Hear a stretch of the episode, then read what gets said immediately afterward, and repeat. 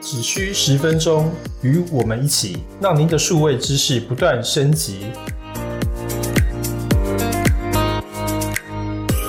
大家好，欢迎来到数位十分钟，我是你们的主持人 Julian。今天我们要谈论的主题呢，是有关于资讯管理。在这个数位化日新月异的时代啊，企业面临着前所未有的挑战跟机会。今天呢，我们要深入来探讨这个关键话题——数位转型过程的资讯管理。那你可能会问说，为什么资讯管理这么重要？那这个答案非常的简单哦，数位转型已经不是一种趋势而已，它是企业生存跟竞争力的必要条件。在接下来的时间里，我们将一起揭开资讯管理的神秘面纱，我们去探索它如何成为数位转型的关键。那准备好了吗？那我们一起来踏上这个数位之旅。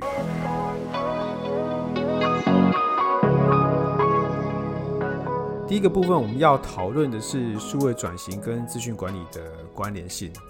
那我们从一个比较简单的比喻来开始吧。想象一下，如果你拥有一支职业棒球队，想要把球队带到更高的水平，在这个过程中，最关键的不是一个球员，不是一个好的投手，不是一个好的打击手，或者说是一个好的守备人员，其实是一个总教练。那相同的，在数位转型的赛道上面，资讯管理就像是我们的总教练一样，他不仅指导我们如何使用数位技术来协助企业转型，还能够确保我们的策略可以提升效率，跟提供更好的创新的服务。那最后呢，是来增强我们的客户体验。那现在呢，我们就来看看资讯管理的多面性。资讯管理就像是企业的数位书架，来帮助我们整理分类重要的数位资产。它不仅能够捕捉跟分析数据，还能够确保这些讯息的安全，并且呢容易存取。这些功能对于企业的数位转型非常的重要。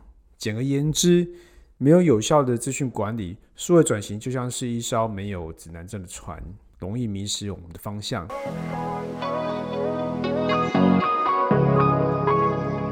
接下来我们要讲的是数位管理的五大胜利法则。现在我们来探讨资讯管理的核心要素，就是五个胜利法则。在数位转型的赛道上面，这些法则就像是我们的加速器跟导航系统，帮助企业更快速、更稳定的到达这个成功的终点。从确保数据的安全性、完整性，到提升员工的技能。这五个法则不仅是技术面的策略，更像是一场涉及整个组织的转变。让我们来逐一来分析这些法则，并看看在实物上我们是如何去使用它的。首先呢，我们要探讨的是有关于数据治理。那为什么我们需要数据治理呢？数据治理主要是要确保我们企业内的数据必须要准确。而且必须要一致，并且是可被相信的。对于企业做出基于数据的决策是非常的重要。同时，帮助企业符合各种的法规的要求，保障数据的安全性跟隐私。主要的目的呢有四项：第一个就是我们刚刚所提到的，确保数据的质量跟一致性；第二个呢是提高决策效率；第三个呢是符合法规要求；第四个呢是保护数据安全和隐私。我们要如何的去进行呢？第一个是我们要建立清晰的数据治理的框架；第二个制定数据标准跟策略；第三个培训员工了解跟遵循数据治理规则；第四个呢是使用技术工具来监控跟管理数据质量。这样子我们就能够采用循序渐进的方式来管理我们的数据，以达到呢我们能够确实的去做数据治理这个事情哦。啊，我这边呢就举一个实际的案例啊。阿玛龙它通过强化数据治理，保障了大量的客户跟产品数据，这样让阿玛龙可以有效的进行个性化的推荐，提升客户体验，并且增加销售的效率。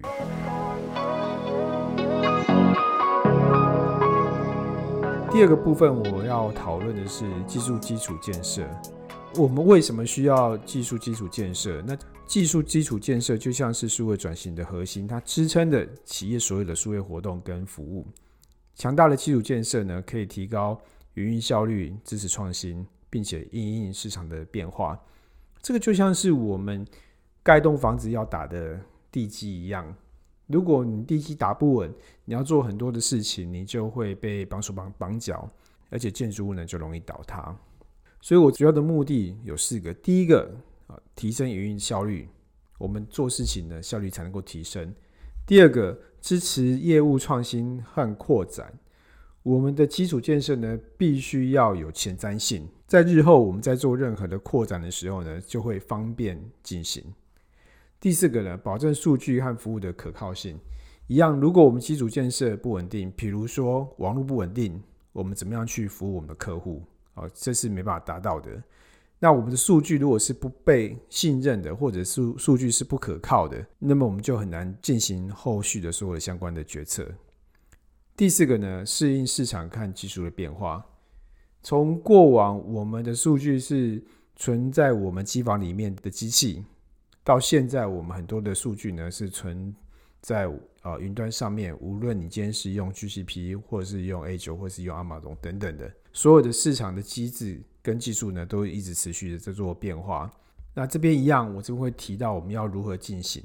第一个呢是投资先进的硬体跟软体的技术，第二个是建立强大的网络和数据中心。这个部分在过往跟现在已经有非常大的不同。我们的网络架构。跟所谓的 data center 概念也有一些改变。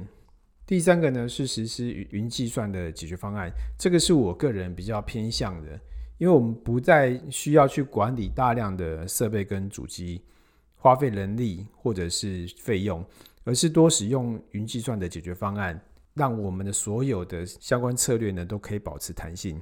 第四个呢是定期更新跟维护设备。我们难免还是会需要一部分的主机是放在我们的机房，无论是你自己建制的机房，或者放在 ITC 的机房，这些设备呢都必须要定期的维护，以避免呢如果有一天发生了问题，没有资源可以来协助你。我这边可以分享一件事情呢，就是我在十多年前我参与一个专案，客户呢有一台 PC，他们 PC 呢就放在 ITC 的机房里面，他们从来没有重新开机过。所以当时呢，我们我做了一件呢啊蠢事，就是我资料没有备份呢，就把他的 PC 呢重新 reset 之后呢，这台机器呢就再也开不起来了。所以定期的更新维护这个硬体呢是非常非常重要。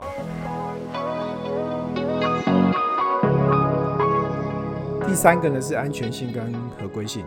那为什么需要安全性跟合规性呢？安全性，如果你的环境是不安全的。你就会造成你的资料外泄。如果你是做的事情是不合规的，你可能就会终止你的运营哦。所以，随着泄露跟网络的攻击越来越多，企业必须确保其数据跟系统的安全性。所以，刚刚提到了符合法规的，也是避免企业的一个法律相关风险跟罚款。相信没有一家企业因为不合规的原因而造成整个运营的中断。所以它的目的主要是三项：第一个是保护企业跟客户的数据不受侵害；第二个是确保企业运营符合相关的法律和行业的标准；第三个是防止数据泄露跟网络攻击。我们应该如何进行呢？我这边整理了四个步骤。第一个步骤是实施强化的安全协议和技术。那这边要提到的是安全协议哦，是一个蛮大的一个重点。也就是说，如果我们今天很多的程序是合法合规。而且是符合相关的啊资讯安全的标准的，那么我们就能够避免一个很大的风险，因为我们企业内部的程序跟管理不佳而造成相关的数据的外泄哦。我们这边可以把安全协议当做是一个软性的强制，技术呢当做是一个硬性的强制，透过硬性的强制呢去避免人为的疏失。第二个步骤是定期进行安全性的审查跟风险评估。其实这这部分呢，如果有导过 ISO 二七零零一，就非常的知道，或者是说，呃，贵公司已经有在导相关的 ISO，PDCA 是 ISO 的一个很重要的一个循环哦。所以我们有没有做，怎么做？所以我们必须要进行安全性的审查。不然谁知道你做了没有啊？第三个是培训员工相关数据保护跟安全的意识哦。在过往啊，我们常常拿着随身碟，那么抠来抠去、抠来抠去的，很多时候呢，这个资料就容易外泄。那当然，你可能是有意的啊，或者是无意的，必须要确保员工有相关的这个数据保护跟安全意识哦。尤其是最近的社交攻击非常的非常的频繁哦，钓鱼信件也好，或者是诈骗简讯也好，我们必须要提升自己的安全意识哦。第四个呢是遵循行业特定的法律和规范，在这个部分。我们就要特别的去注意它，因为不同的行业它有不同的规定，所以我们要确保我们不能够触犯相关特定的行业的法律。只要跟金融业有关的，其实针对于数据安全保护跟合规是非常非常的要求的。因为我们只要通过先进的加密技术、持续的安全的审计，以及遵守严格的金融法规，来保护客户的交易跟个人信息啊。这不仅增强了客户信任，也也确保企业稳定的运营。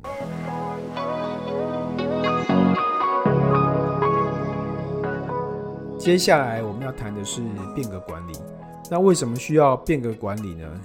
在数位的转型过程中，企业必须要进行结构跟文化上的一个变革。有效的变革管理可以帮助企业来减少员工的抵抗，并且提高变革的成功率。其主要的目的是要确保我们组织跟员工能够顺利的适应变化，以减少因为变革所带来的阻力跟冲突，以及呢可以提高变革的接受度。最后我们可以看到很好的实施的效果。所以在做这件事情之前，我们要做什么事？第一个，当然我们要明确的跟员工去沟通。变革的目的跟未来有可能的影响。第二个呢，是我们的员工跟管理层必须要积极的参与，在参与的过程中，我们必须要提供相关的培训跟支持。最后，我们要监测整个变革的过程跟进程，然后并且弹性的去调整策略。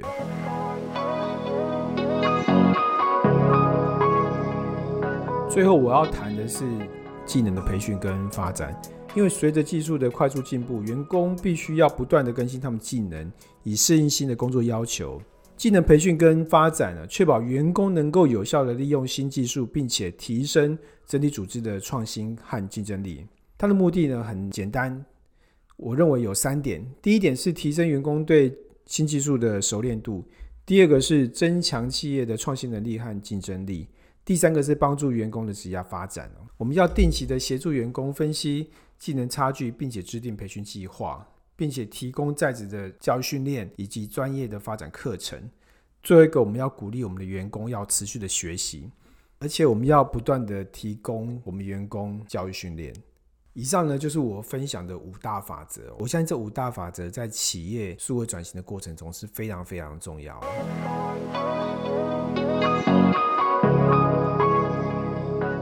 最后一个部分，我想跟各位提的是有关于数位转型的挑战跟应的对策。企业在进行数位转型时，可能面临的员工的抵抗跟技术落后的挑战。对于员工抵抗的问题，我们最重要是要创建一种支持变革的文化，让企业可以透过有效沟通，提供必要的培训，让员工来参与整个决策过程，来降低或减轻这样的抵抗。这有助于员工理解变革的必要性跟重要性，并增加他们对变革的接受度。而对于技术落后的问题，企业必须要制定明确的技术升级路径，并且持续投资于新的技术，逐渐实施变革。比如，我们可以在小范围内进行新技术的测试，然后逐渐扩大应用范围，可以帮助企业减少对日常营运的干扰。同时呢，也应该关注市场的趋势跟技术发展。以确保我们的解决方案可以一直往前推进。以下呢是我归纳的几个阴影的对策。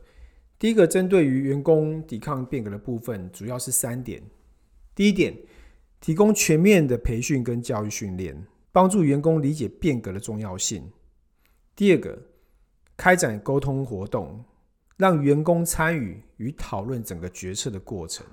第三个，创建一个支持跟鼓励变革的组织文化。这三点呢，是我对于员工抵抗变革的一个策略。而针对技术落后的部分，我也提出三点：第一个，制定一个阶段性的技术升级的计划，逐步引入新的技术；第二个，持续关注并投资于最新技术的趋势跟解决方案。第三个，在初期阶段进行小规模试点项目，逐步拓展到整个组织。我相信透过这些策略，企业可以更有效的应对数位转型过程中的挑战，并且加快整个转型进程。